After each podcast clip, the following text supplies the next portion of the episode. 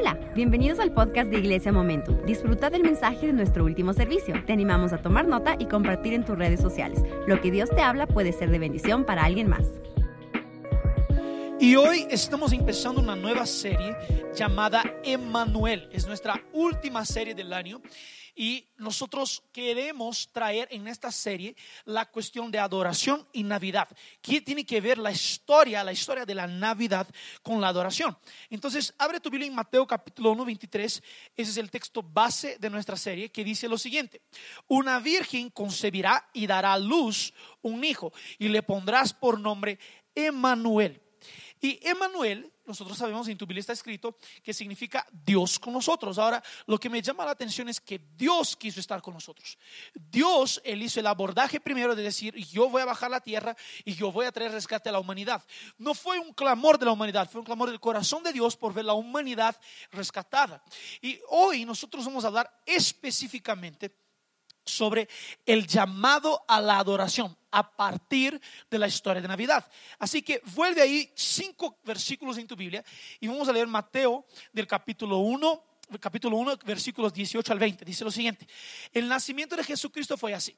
Estando comprometida María, su madre, con José, antes que vivieran juntos, se halló que había concebido el Espíritu Santo. José, su marido, como era justo y no quería infamarla, quiso dejarla secretamente. Pensando él en esto, un ángel del Señor se le apareció en sueños y, le dijo, José, hijo de David, graba este, esta, parte, José, hijo de David, no temas recibir a María, tu mujer, porque lo que en ella es engendrado, engendrado es del Espíritu Santo. Ahora, solo para traer una cosa antes de entrar en el contexto del texto y hablar sobre exactamente lo que quiero hablar hoy. Nosotros somos una iglesia que entiende que nuestro llamado principal es adoración, es adorar al Señor, adorar al Espíritu en verdad, entregar todo lo que tenemos a Él. Ahora, si tú estás aquí, ya creo que ya te has dado cuenta que somos una iglesia que valora la adoración. Y muchas veces tal vez te sientes incómodo porque nosotros adoramos al Señor con intensidad. Es uno de los diferenciales de nuestra iglesia, es que nosotros queremos adorar al Señor con intensidad porque sabemos que todo viene de Él. Ahora, ¿qué tiene que ver este texto, Daniel, con la adoración? Y vamos a ver todo el contexto y ya les voy a explicar en un rato el por qué.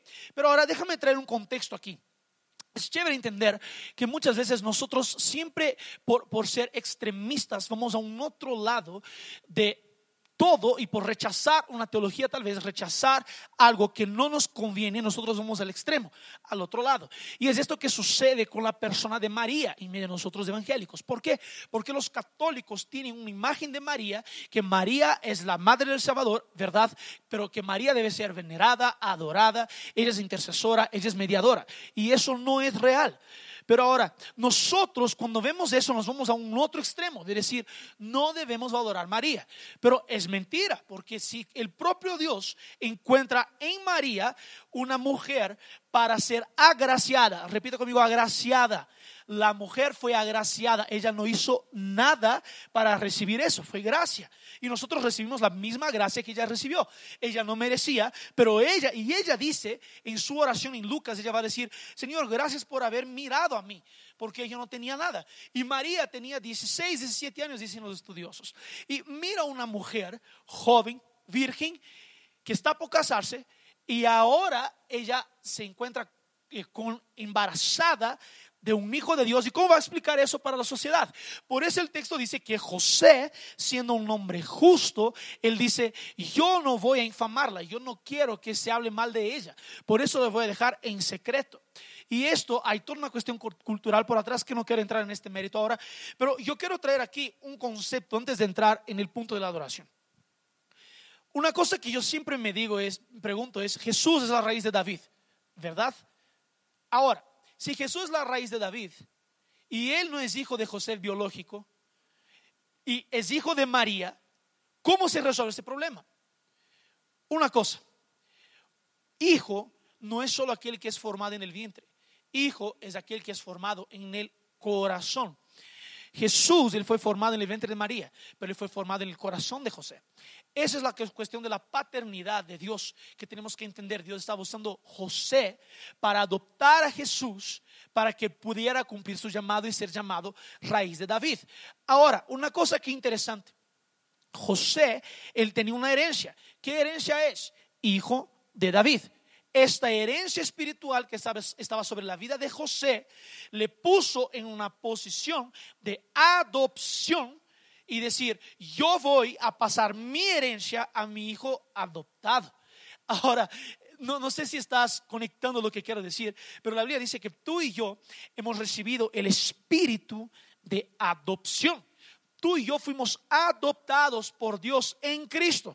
Y la Biblia dice que nosotros somos herederos de Dios y coherederos con Cristo por adopción. Lo que Dios, lo que José estaba haciendo aquí, lo que Dios estaba utilizando José para hacer, nada más era de lo que una demostración de lo que Dios iba a hacer con nosotros a través de Jesús, de que ahora somos hijos y tenemos la misma herencia que Jesús la tiene.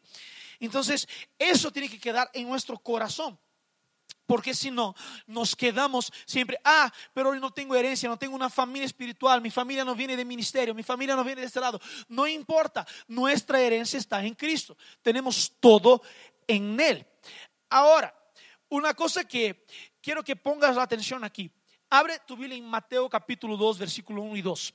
Ya quiero pasar a lo siguiente paso, porque aquí estamos hablando de que María concibió ahora María ya tiene su hijo.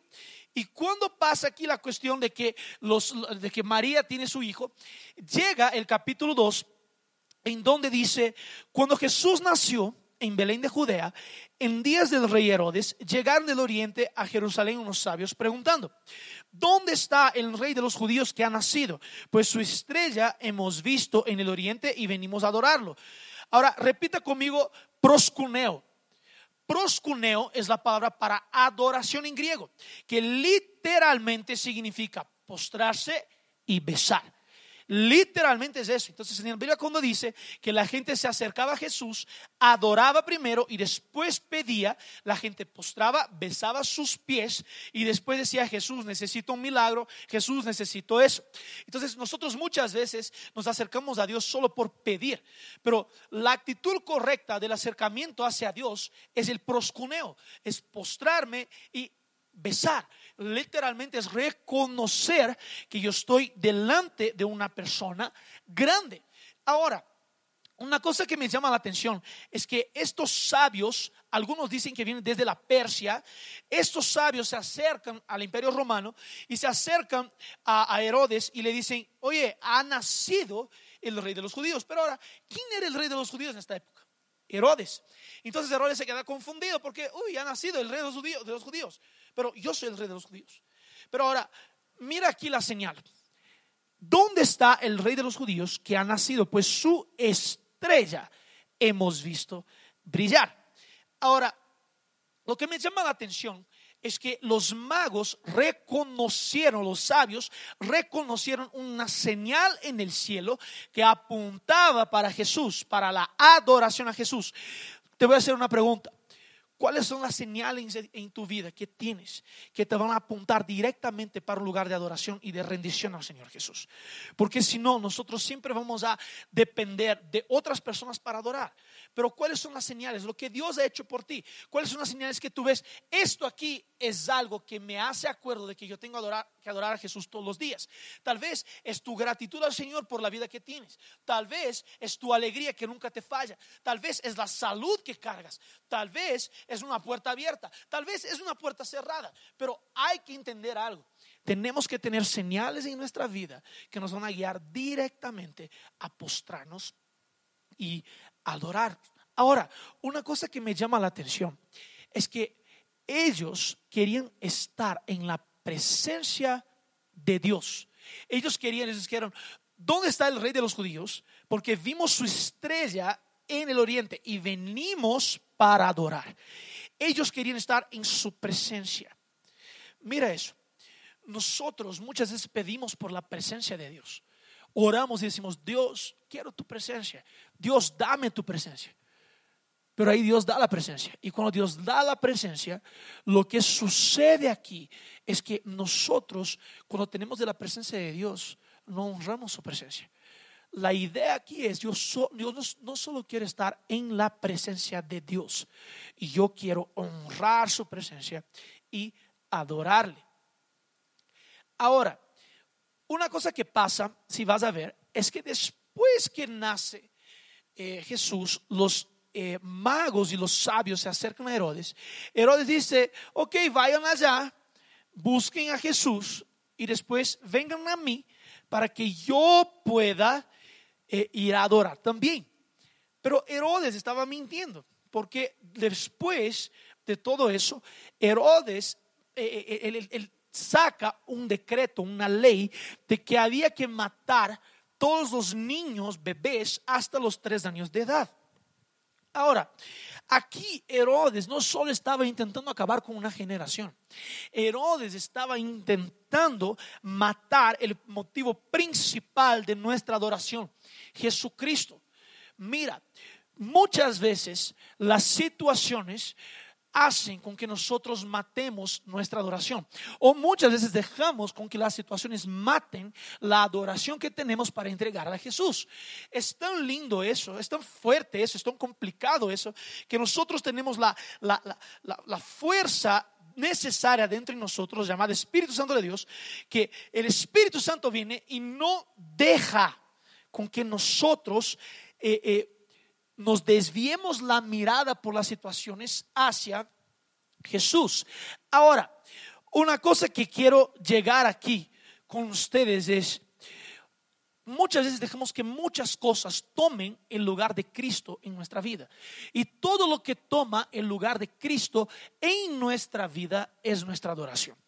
Les voy a dar unos ejemplos. Familia, trabajo, ministerio, amigos, descanso, tareas, todo lo que haces. Cuando nosotros priorizamos eso en lugar de Cristo, estamos promoviendo adoraciones en nuestra vida que no son adoración a Cristo. Ahora, una cosa que quiero promover aquí y, dejar bien claro, no sé si ustedes han escuchado eso, que es primero Dios, después familia, después trabajo, después amigos, después no sé qué, y nosotros categorizamos, pero si yo te digo que no, que no deberíamos trabajar de esa forma, deberíamos trabajar de la forma siguiente, Dios es el centro de todo y todo está girando alrededor de Dios. Mi familia gira alrededor de Dios. Mi trabajo es alrededor de Dios. Y todo lo que hago ahora es una adoración a Dios. Mi trabajo, mi familia, mis amigos, todo eso es adoración, porque si no categorizamos. Y cuando categorizamos, siempre vamos a priorizar cosas en lugar de Dios. Ah, están entendiendo, ¿no? Entonces, muchas veces dejamos y nosotros, nosotros saboteamos nuestra adoración de esa forma. Porque cuando la Biblia dice, todo lo que hagas, haga para la gloria de Dios, haga como adoración al Señor. Entonces, nosotros muchas veces nos ponemos como Herodes en nuestras propias vidas y nosotros saboteamos nuestra adoración. Ahora, como siempre, yo tengo tres puntos con ustedes aquí. Y yo quiero entender porque estos magos, ellos entendieron su llamado a adoración. Pero ahora, ¿cómo yo, tú y yo podemos entender nuestro llamado a adoración? Lo primero es, adoración es conocer a Dios. Nosotros fuimos llamados a conocer a Dios. Les voy a explicar ya ahí un poco. Pero mira eso. Quiero volver al Antiguo Testamento con ustedes porque esto va a revelar algo para nosotros en esta mañana. Dice lo siguiente. Si ves aquí la foto que está en la pantalla, es la foto del tabernáculo de Moisés.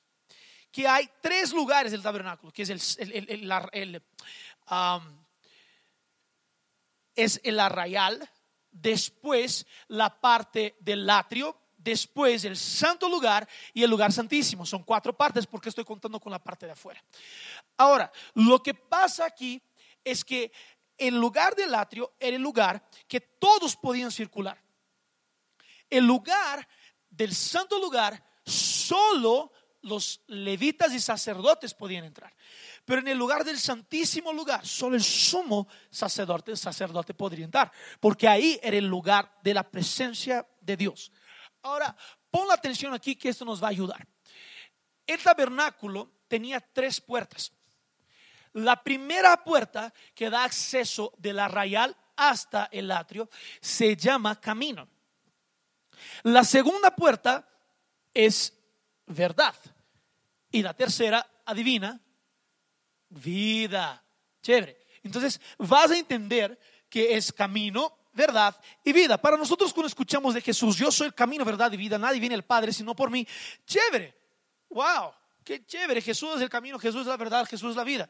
Pero ahora, imagínate un judío escuchando eso, de que Jesús era literalmente las tres puertas que conducían a la presencia de Dios. Ahora, si tú sabes, cuando Jesús muere, el velo fue roto. Y ahora nosotros podemos acceder al lugar de intimidad con Dios, de intimidad, de la intimidad de Dios. Pero la cosa aquí es, podemos, no es que entramos. La Biblia dice que los secretos de Dios son revelados para los íntimos, a los que están en constante intimidad con Dios. Entonces, no es que Dios prefiere a uno más que los otros, no. Dios solo quiere que estemos en intimidad. Y cuando estamos en intimidad, el propio Dios se encarga de revelar sus secretos. Y nosotros ahora estamos conociendo a Dios. ¿Tiene sentido lo que digo? Ahora, vida era el nombre de la última puerta. Cuando Jesús eh, eh, rompe el velo en su muerte, cuando el velo se rompe porque Jesús ahora está muerto, la Biblia dice que Jesús era el último sumo sacerdote. Hebreos va a decir que Jesús fue el último sumo sacerdote. Y como sumo sacerdote, nosotros ahora en Cristo podemos entrar y acceder a este lugar de vida, que es el lugar de la presencia de Dios. Ahora, mira lo que dice Juan capítulo 17, versículo 3. Y esta es la vida eterna, o sea, la vida, que te conozcan a ti, el único Dios verdadero, y a Jesucristo, a quien has enviado. Pon la atención en eso. Yo estoy diciendo que adorar es conocerle a Dios. Ok, si estoy diciendo que adorar es conocerle a Dios, es porque hay un medio para conocerle a Dios. ¿Cuál es este medio? Jesús. Porque a través de Jesús entramos en el lugar santísimo. Y cuando entramos en el lugar santísimo, ahora podemos conocerle a Dios podemos saber su carácter, podemos saber su esencia, podemos entender quién Dios es, porque estamos ahí en constante conexión con Dios. Ahora, cuanto más le adoramos a Dios, más volvemos a la esencia que nacimos para tener. ¿Por qué? Porque estamos en Dios. Y ahora Dios que nos conoce, conoce nuestro interior, nosotros ahora comenzamos a conocerle a Dios y conocer en lo que Dios puso en nosotros. Y ahora es en la adoración que existe un intercambio entre nosotros de Dios. ¿Cuál es el intercambio? Dejamos nuestras cargas a sus pies y Él nos santifica para su gloria. Cuanto más le adoramos, más le conocemos. Y cuanto más le conocemos, más ganas de adorar tenemos. Ahora, mire el segundo punto. Adoración involucra expresión. Es tan chistosa esta parte, porque muchas veces tú te acercas a alguien en la iglesia y le dices, eh, oye, levanta tus manos, adora a Dios. No, no, estoy adorando a Dios aquí en mi corazón. Difícil ir en contra de un argumento de eso, ¿verdad? Ahora, yo voy a hacer una pregunta. Yo soy un fan de fútbol, yo puedo ver cualquier tipo de fútbol. Si yo voy al estadio y mi equipo hace un gol, y yo no voy a hacer lo siguiente. Chuta, qué golazo. Mira qué pasesazo. Chuta, qué cabezazo. Qué golazo. No, eso no va a suceder porque yo estoy en un momento de alegría, estoy en un momento de, de, extravagar todo lo que tengo en mí. Estoy emocionante, estoy emocionado porque mi equipo hizo un gol. Yo voy a gritar con todas mis fuerzas, yo voy a hablar con todas las fuerzas, no voy a dar malas palabras, pero voy a decir cosas que me van a emocionar porque mi equipo acaba de marcar un gol. Hasta abrazar gente que no conozco voy a hacer, como ya lo hice. Pero ahora, lo que tenemos que pensar es que eso yo estoy expresando algo que está dentro de mí. La adoración a Dios es lo mismo. Porque si dices que la presencia de Dios es lo que más quieres, pero cuando la presencia de Dios viene, tú no te expresas con tu cuerpo lo que sientes en tu espíritu y en tu alma, pero tú te expresas con alegría cuando recibes una buena noticia o cuando tu equipo marca un gol, tú eres un hipócrita, porque tú no conoces quién es tu Dios. Tú no sabes que tú fuiste hecho para expresarte en Dios. Mira eso.